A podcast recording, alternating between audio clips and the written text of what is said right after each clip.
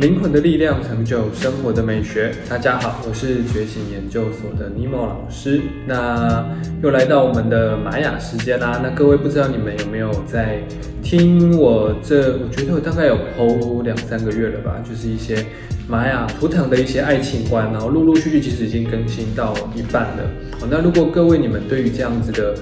呃，影片是有兴趣的，你们可以按下订阅哦。那我会持续更新这这些东西，然后我也会把这些影片放到 Podcast 上面。所以，跟你们习惯听声音，然后没有习惯看影片的话，也可以去 Podcast 上面搜寻玛雅维维哦，微小的微哦，玛雅维维哦，也可以搜寻到我。那今天呢，我想要开始穿插一些好玩有趣的东西哦，因为。呃，这个也是我之前一直很想要拍的一个系列的东西。那如果说有关联性的，例如说我接下来开始想要拍一些影集啊，或者是电影啊，然后里面的某一些人的一些想法啊，或者是他在这部剧里面的一个呃呈现出来的角色，跟演员本人之间到底有没有关系哦？那经过我这样子先测试之后，我我自己先稍微看一下，我发现真的有，因为毕竟演员你也是把自己的。情感加注到那部电影里面去，所以那部电影的那个角色，为什么很多人都会说，哎，这个角色被你演活了？其实有时候是因为你的那个灵魂的性格跟那个角色是有匹配到。那当然，这个也跟呃导演的直觉有关。那当然，这个是比较呃直观，或者是就是我我我自己比较直观的那个。呃，角度去分享这个东西，那也希望就是各位你们可以因为这样子更了解这些图腾是什么。那今天啊，就是我要拍这个的第一集啊，我主要我今天想要讲的是奇异博士这个呃，在 Marvel 里面的一个角色。那为什么我想要讲这个角色呢？因为说真的，在里面呃 Marvel 里面的角色里面，我真的最喜欢奇异博士，因为他有。就很特立独行，然后又说真的，我觉得蛮帅的。虽然就是不是外，呃，不是外表的那种帅，可是就是就是散发出来那个气质，我觉得我非常喜欢。然后我后来我非常惊讶跟非常惊艳的是，当我真的去查了奇异博士的，就是那个演员本人啦，因为。你不可能去看到角色，因为角色的出生年月日是设定的嘛，自己设定的，所以那个那个不可以参考。可是我是去看他的那个那个本人，就是他的出生年月日之后，我去核对我在奇异博士里面看到的角色，哇塞，真的很像，就是他很多性格其实真的很像，难怪他有办法把这个角色给演活。然后因为接下来要开始出第二集的那个失控宇宙。哎，是失控宇宙吗？我我不晓得啊。你如果说你们是对于电影是非常那个很敏感的人话，不要就是我我我没办法那么巨细靡讲出去那个那个电影名称。然后前呃去年的时候，谢谷老师就介绍我去看了一部叫做《What If》，就是在那个迪士尼 Plus 上面，它有一个动画版本的 Marvel，然后他就讲说，如果呃。美国队长是女的，或者是奇异博士如果变坏了呢？什么什么之类的，就是它有一整个系列。那那个影集其实蛮好看，如果各位你们有兴趣去去看的话，就是叫做 What If。然后呢，好像那个多重失控的宇宙，哎，是应该是这样吧？那那部电影其实，我我觉得我我我我我的我的印象当中应该是跟这个是有关的。然后呢，就是里面有一个有一个就是有一个新时空什么之类，就其实跟我们灵性很常讲的一样，就是如果说你的这一个剧情还有第二个支线的时候，它会出现另外一个你哦。那其实我们在灵性里面其实也常讲这个，对不对？你就想说哦，如果说我今天有两个选择，我如果选那个话，如果我的另外一个宇宙可能他也选了另外一个样貌。哎，其实我真的想跟各位讲，其实这是真的有可能的，只是说它是透过比较科幻的那种电影方法去呈现这件事情哦。那当然，他就他就制造出了第二个呃奇异博士。那当然，如果各位你们对于这种影评啊或者是剧情有兴趣的话，你们可以去上网搜寻，我要看到很多什么超立方什么之类，他们就会去介绍这个这个东西哦。那我今天我主要是想来讲，就是在我自己看完这些。呃，奇异博士第一集到后面的复仇者联盟的那个跟萨诺斯的战争，然后到最后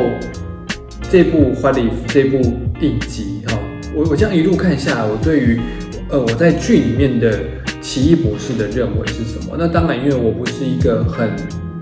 纯粹的 Marvel 的影迷，所以我我其实并没有很了解，我没有我没有去看漫画，所以我只能就我从电影面所知道里面去看。可是我真的必须得跟各位讲，真的非常的符合那个奇异博士哦。那呃，这个奇异博士他的呃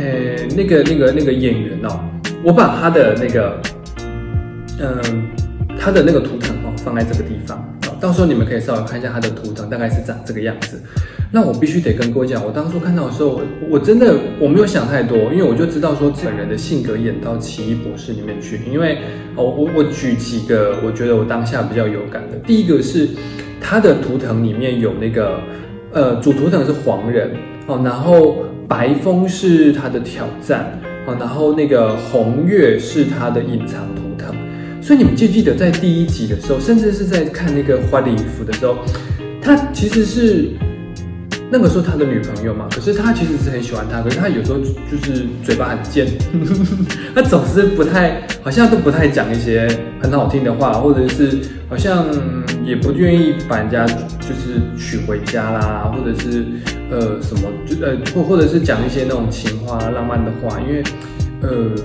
其实哦这个跟。黄人还有白风还有红月其实是有关的，因为像白风人哦，呃，如果在挑战位的话，其实是很容易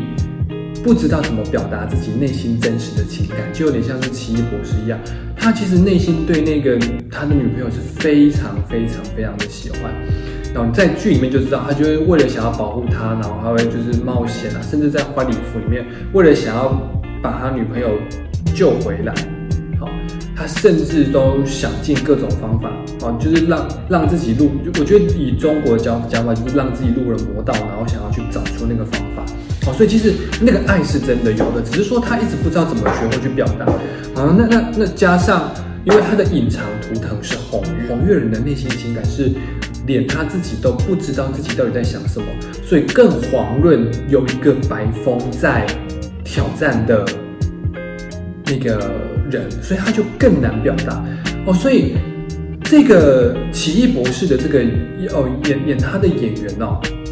说真的，那名字好难记，我手是记不住，所以没关系。他因为他本身自己的性格也是这样，所以他在演这个角色的时候，他为什么可以这么丝丝入扣？你要各位你们你们去看，有些演员真正厉害的演员，就是他什么话都不讲，就是他那个眼神跟他营造出来的那个氛围，或者他身体的肢体语言，就能。胜过千言万语，那为什么？为什么可以？因为他自己也是一样这个性格的人啊，所以他当然有办法做到啊。好，那加上黄人哦，黄，因为为什么刚刚说还有黄人？因为黄人他主要的能量是一个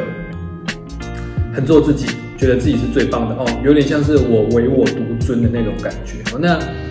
呃。有一点像是紫微命盘里的紫微星啊，有一点像就是我是君王哦，我是最最最高的那一个人哦。他们黄人有时候内建会有这种想法，那其实呃，因为他们想要展现自己的理想跟理念，或者是他们觉得我的东西是最棒的哦，所以他们会觉得我不想要屈下我的身躯，然后来跟你讲，因为他会觉得这样 level 降低。可是你会想说啊，那个不是他女朋友吗？他为什么会担心讲这个？哎，我我为什么还是要害羞讲这个？我我要跟各位讲，很多黄人都是这样，明明明明就非常的爱你，明明就非常的想要对你讲好话，讲出来的话总是会讲出一些，就就有点带一点酸，带一点刺。嗯，我不知道各位你有没有遇过那种，就另外一半跟你讲话，就是明明就是他在讲情话，可是怎么听起来好像有一点。让你有点奶油奶油，想说，你这个人会好好讲话吗？啊，就有点类似这个状况，就是黄人白风加红月会呈现的状况，所以他这个就构成他们当初在剧里面，就是为什么他一直不敢对他的女女朋友阐述他内心的想法啊。那还有一个哦，我后来看到他的那个这个奇异博士，就是他的这个演员，他的支持图腾是蓝手人，好。所以你看哦，蓝手人其实跟他的工，跟他的这个剧情的也非常的符合。例如说，像他原本是一个外科医师，对不对？所以呃，蓝手人其实是很适合透过双手去适合双手去做的工作，所以你看他那以前就是在那边割割那个，哎，讲讲起来好像好像在割牛排，他是在 他是在做人体的手术哦。然后还有另外一个是他等到他变成去变成奇异博士之后，他不是会一直画画那个什么圈圈吗？其实那些东西都跟手是有关的哦。因为他的双手是很是很有办法去传递一些东西，所以甚至是在剧中里面这种就是透过双手传递能量这个模式，其实我跟各位讲，来手人其实真的是用这个方法。例如说他要做一块甜点，他可以把它就是哦，如果说这块甜点我要做给我的另外一半，他可以把他的那个情感跟感受全部放到里面去，然后呢，等到你吃到的时候，你也会觉得莫名其妙的幸福感。其实这个就是魔法，只是说在《奇奇异博士》这部电影里面呢，他其实就是他要画一个形象让你看，因为这样比较有渲染的效果吗，对不对？那蓝手呢，其实还有一个特别哦。如果说你们去看这个演演员哦，他的手其实也很漂亮。蓝手人其实伴随的通常手都会是蛮长得蛮漂亮的，所以你们可以去看一下身边的好朋友，如果有蓝手的话，你们可以去看一下他的手，其实都长得蛮漂亮的。好，然后接下来我要讲一下他的主图腾，因为他主图腾是黄人嘛，所以你看哦，奇异博士在，呃，当然哦，这个演员他也是，他在现实生活他一定也是一个特立独行的一个人，啊。就是有有，因为黄人他是拥有自己的一套理想跟理念，而且他会想把这套理想跟理念传递出去给别人，所以有时候黄人会呈现出大男人跟大女人的一个状况。所以你看，像奇异博士，他在剧中里面，他跟他女朋友的那个状态也是一样，他觉得就是我我有点像大男人，甚至他在剧中里面，他的所所有看似好像耍帅的那些行为，其实你不觉得其实就很大男人吗？我觉得我要怎么样就怎么样。哦，然后我要你来就来，我要你走就走。然后像那时候他在用那个洛基的时候，哎，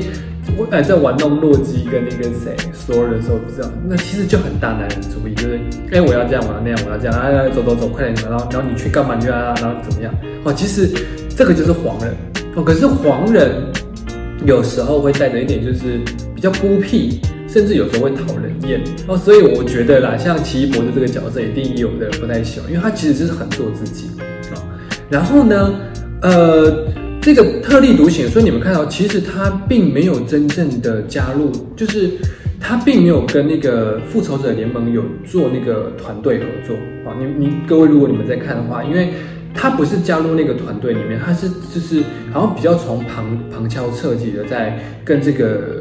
复仇者联盟们一起合作。原因其实黄人也都是这样，因为黄人比较喜欢自己独立作业，因为他会觉得说。你的理念跟我理念不一样，你的价值观又跟我不一样，那我只想遵从我的，我才不想听你的哦。所以黄人有时候就会呈现像那个奇异博士这个样子。好，然后呢，另外一个是他的黄人在中间嘛，那它的上面是就是指引图等是一个叫做黄战士的，就像旁边这张图一样，你们可以看一下。哦，那黄战士，所以你们看啊，黄战士跟黄黄人是想要展现自己的理想跟理念啊。黄战士是想要去追寻理想跟理念，有更崇高的理想跟理念，所以他的一辈子全部都在追寻理想跟理念哦。所以你看哦他也是演活了这个这个角色。你看当初他到，哎，那个是喜马拉雅山吗？我对我我我刚才开始讲了，我对这个剧并没有到很熟啊，就就是他去修习那一些魔法的时候，哎，其实。他是唯一，你看那个满山满谷这么多人，他是唯一一个认被那个古一给认认可，就是那个呃至高哎至至尊魔法师是不是？我记得好像是讲至尊魔法师，而且还把那个那个呃时间宝石拿给他。为什么？因为黄人跟黄战士就是这个样子，因为他有一个很崇高的理想跟理念，而且那个是他必须得达成，他甚至是呃。会为了这个理想理念，呃，不管是牺牲自己啊，或者是呃秉公办理，就是他他不会徇私啊，然后他也不会歪楼啊，因为因为这个他们的他们为了追寻那个理想跟理念，那唯一歪楼什么会会有什么状况会歪楼？例如说，就像花礼服那样，就是他真的遇到一些呃情感或者是。呃人生遇到一些重大挫折的时候，就容易会让黄人跟黄战士的那个理想跟理念会跑掉哦，所以。其实他的这一整个人格特质真的很符合那个奇异博士哦，所以呃，这个就是我今天主要想要分享给大家的一些内容，因为我觉得蛮好玩的。其实从这个里面可以，不管这个，因为这个这个演员的他的自己的人格特质，他真的演活了这个角色哦，所以这是呃我今天想要分享给大家的内容。那各位不知道你们还有没有喜欢想看的一些？角色呢？你们可以留言给我。那如果说我有看过啦，我当然会，我当然也会，也可以拍给大家看，就是分析给大家看。那我想这种方法让大家去了解这个图腾，说不定各位你们会觉得比较轻松，比较自在。那下一集呢，我会想要，我我我我其实已经大概知道要分享谁，因为我最近哦刚开始看那个，刚开始看那个华灯初上，哎，然后我我我朋友就说，哎，为什么你？那个人家都已经热炒过，你才开始看我，我然后就说，哎，我也不晓得，我好像总是喜欢慢慢人家半拍去去看东西啊，所以呃，接下来我我也想要拍那个苏庆怡，因为她是一个我觉得非常特别、非常有特色的一个角色，那我接下来就会拍这个角色给大家看。那我们今天影片就到这边结束。如果各位你们喜欢我们的影片的话，请欢迎按下订阅跟开启小铃铛。好，非常感谢大家，谢谢。